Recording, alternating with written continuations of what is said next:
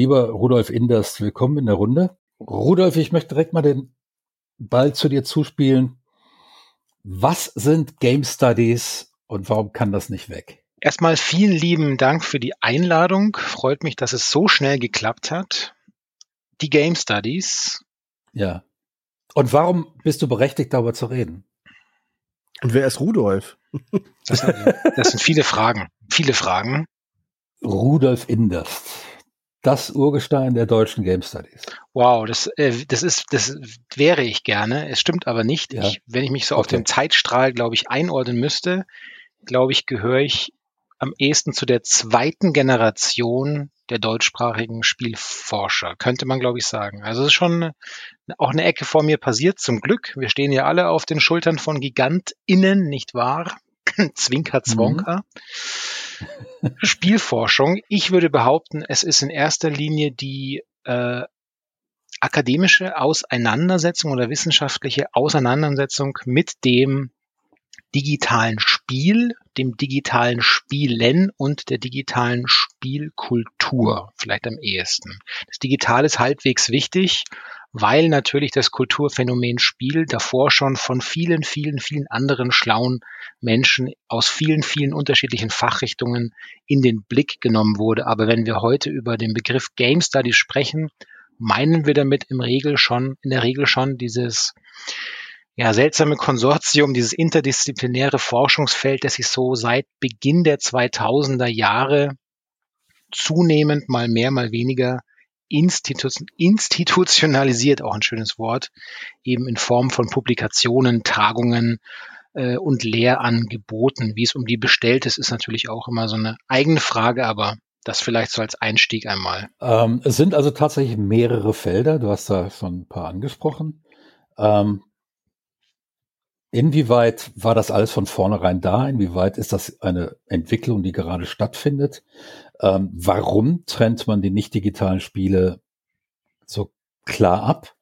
Ähm, hat das methodische Gründe? Hat das ähm, tatsächlich nur Gründe der reinen Übersichtlichkeit? Ähm, weil ich würde, ich würde erstmal sagen, es ist nicht intuitiv, äh, ein Spiel wie Schach aus dieser Forschung rauszunehmen. Hm.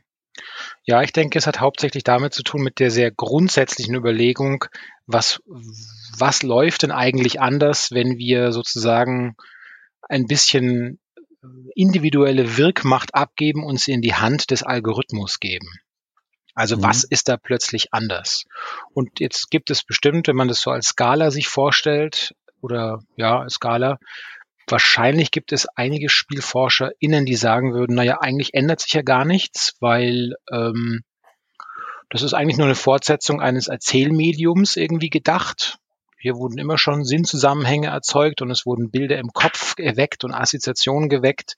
Mhm. Also eigentlich ist es gar nicht so wirklich neu. Und dann gibt es vielleicht ähm, andere, die eher so richtig, richtig formalistisch rangehen und Spiel eben in den Game Studies eben das, was man so als LudologInnen gemeinhin auch beschreibt, die ganz stark, ja. stark darauf abheben, dass es eben etwas Regelgetriebenes ist, Mechanikgetriebenes und dass man da eben die Einzigartigkeit auch im Medium eher äh, vielleicht suchen sollte oder so definieren sollte, was eben das digitale Spiel ausmacht. Und man kann natürlich sagen, das hast du auch schon so dezent angesprochen, dieser Gap auf der einen Seite zwischen ähm, den, äh, den Forschenden, die sich mit Spiel davor schon beschäftigt haben und also auf der einen Seite und dem Gap auf der anderen Seite mit, mit den PraktikerInnen, also mit SpieleentwicklerInnen oder auch Game DesignerInnen, der ist auch, das sind zwei eigene Problemfelder äh, oder auch se selbst Brett Board Game Studies. Also wir erleben da in sehr kurzer Zeit, dass äh, Gräben auf und zugehen. Mal gibt's mehr Berührungspunkte, mal weniger Punkte. Also es ist ein sehr lebendiges Forschungsfeld.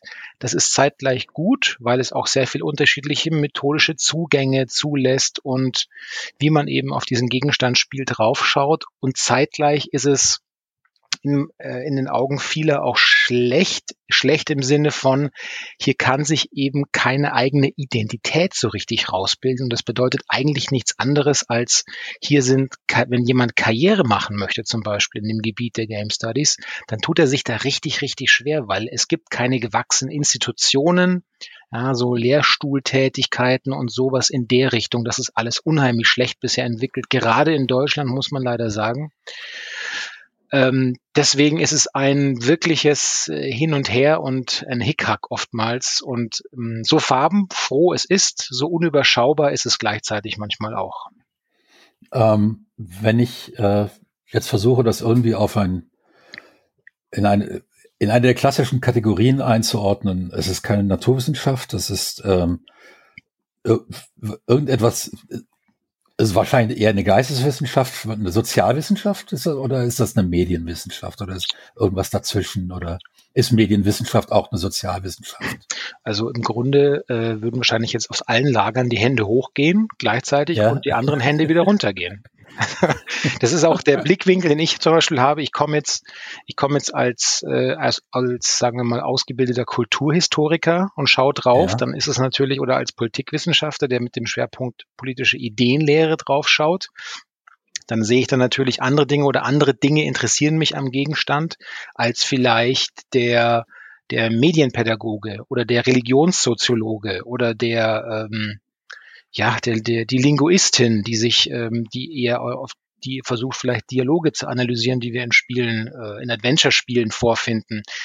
Also wie gesagt, die Vielfalt ist förmlich unendlich, je nachdem, welche Linse man äh, anlegt.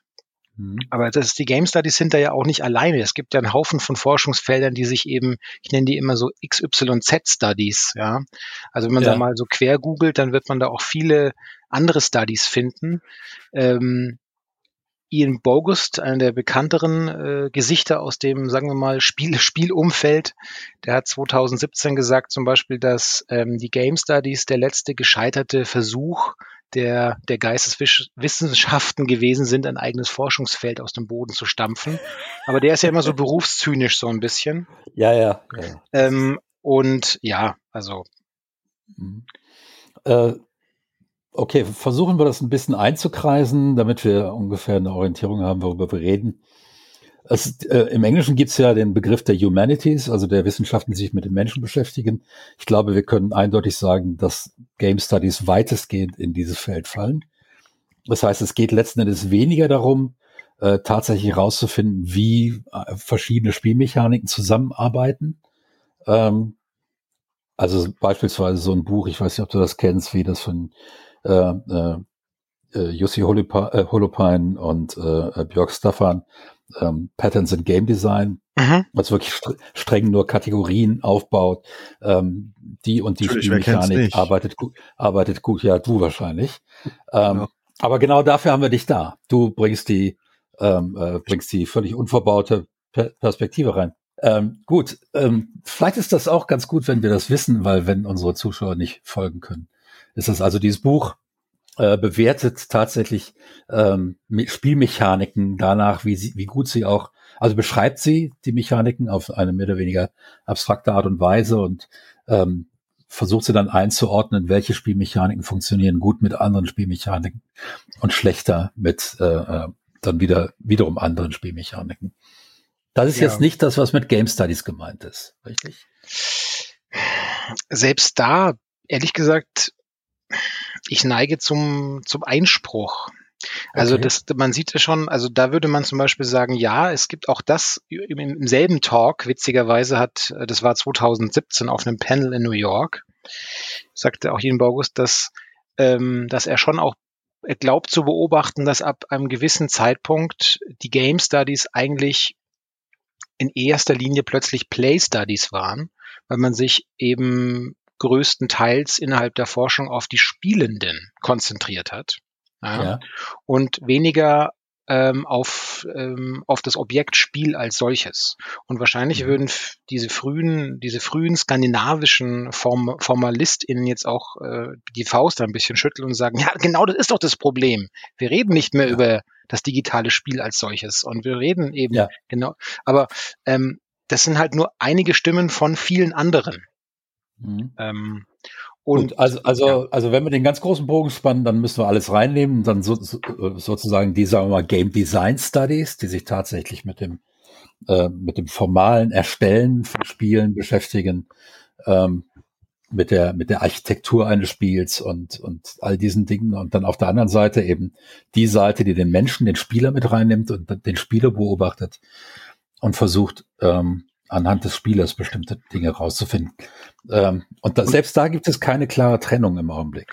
Nee. Verstehe ich das richtig? Nee, das ist richtig. Und ähm, aber du hast einen guten Punkt angesprochen, weil das ist auch einen, der, der nur allzu gerne von äh, vor allem jüngeren SpielforscherInnen übersehen wird, ist das tatsächlich, als du gerade Game Design angesprochen hast, und man, das ist auch kein, kein kleines oder unwichtiges Erbe, dass natürlich die mitunter die ersten, die sich reflektiert über digitale Spiele ähm, ausgedrückt haben, um Game Design, waren Game DesignerInnen, ja, war um, ja. einfach um so festzuzurren, so ein bisschen meine Erfahrung gieße ich hier in so auch Lehranleitungen. Was macht eigentlich ein packendes, ein gutes, ein erfüllendes Spiel denn aus? Was ist es eigentlich? Und das äh, stammt eben aus der Feder oftmals von Game Designern, die schon in den 90ern das eben versucht haben, so runterzubrechen. So Motivations und Fun und solche Geschichten. Ja. Das würde mich ja, jetzt wirklich mal interessieren. Ne? Was, was, ist, was ist das denn? Was, was kam denn bei den Studien raus, was, ist, was ein Spiel zu einem guten Spiel macht? Ja, das wissen wir bis heute noch nicht so genau. Ähm, es, es, wurden einige Begriffe ähm, identifiziert wie Agency, also dass der ähm, Spieler letzten Endes Möglichkeiten haben muss, tatsächlich was zu ändern, ähm, dass er eine Motivation braucht und dann auch innerhalb dieser Motivation Dinge bewegen kann. Ähm, aber so, so richtig ganz genau beschreiben, was, also in den 90er Jahren erinnere ich mich noch, wie auf den verschiedenen Game Developer Conferences und so weiter immer gesagt wurde, es käme auf den Fun an. Und ich dachte immer, das ist jetzt ein seltsamer, das ist ein seltsamer Begriff, weil, weil das, was für mich Fun ist, ist für andere Menschen schon äh, noch überhaupt kein Fun. Und äh, vielleicht sind es Dinge, die mich interessieren, die für mich Fun sind und andere Leute brauchen Adrenalin. Da ist dann gar nicht so sehr Interesse am Thema da, sondern geht es ums Adrenalin und wieder andere wollen Rätsel lösen und mhm. ähm, haben die, die Neugierde darauf, irgendwelche neuen Verknüpfungen zu finden und so. Mhm. Also das sind ja sehr unterschiedliche Begriffe davon, was dann den Spielspaß, sagen wir es im Deutschen genannt, ausmacht. Ähm, und das war unbefriedigend, deshalb war ich nicht der Einzige, der das bemerkt hat. Und es dauerte tatsächlich auch beispielsweise bis 2002 oder 2003, bis das äh, notorische MDA Design Framework als erstes Design Framework eines Spiels überhaupt ähm, irgendwie mal an die Öffentlichkeit kam, auch auf einer Game äh, Developers Conference. Ich saß da mit drin. Ich fand das sehr faszinierend dass man auf dieser Ebene über Spiele reden kann, dass man, dass man da tatsächlich so Design-Ebenen festlegen kann. Auf der einen Seite ähm, die reinen Mechanics ähm, und auf der, dann am anderen Ende die Aesthetics und wie viel Einfluss der Designer jeweils drauf hat. Mhm. Das fand ich damals sehr faszinierend, aber auch das war schon 2002, 2003. Ähm, wir haben also, wenn ich bedenke, dass wir, dass etwa 1970 die ersten Spielautomaten aufgestellt wurden mit digitalen Spielen, ähm, haben wir tatsächlich 30 Jahre ähm, ohne irgendeine wissenschaftliche ähm, Beschäftigung, oder nein, die Beschäftigung war da, aber ohne irgendwelche nennenswerten wissenschaftlichen Ergebnisse im Bereich des Game Designs gearbeitet. Und da sind wir heute durchaus schon weiter. Also wir haben jetzt einen gewissen Begriffskanon, auf den wir uns inzwischen mal so halbwegs geeinigt haben. Ähm, wir reden auch nicht mehr wie die äh, äh, Jungfrau übers Kind äh, von, von, von der Narrative im Spiel. Wir wissen, wie wir sowas anzufassen haben. Wir können mhm. die emergente Narrative von der ähm, äh, eingebundenen, von der Embedded äh, Narrative unterscheiden und wissen auch, wovon wir dabei reden. Also es entwickelt sich was an der Stelle. Das ist jetzt aber auf, auf der reinen Design-Ebene. Ja. Ähm, und etwa zur gleichen Zeit wie dieses Design-Framework habe ich auch das erste Mal vernommen, dass es jetzt tatsächlich soziologische Beschäftigung damit gibt, ernsthafte, was ich damals sehr begrüßt habe, weil damals gerade auch in Deutschland noch ganz wild die Gewaltdiskussion, die sogenannte Killerspiele-Diskussion. Schatz, ich bin neu verliebt. Was? Da drüben. Das ist er. Aber das ist ein Auto. Ja, eben. Mit ihm habe ich alles richtig gemacht. Wunschauto einfach kaufen, verkaufen oder leasen. Bei Autoscout24. Alles richtig gemacht.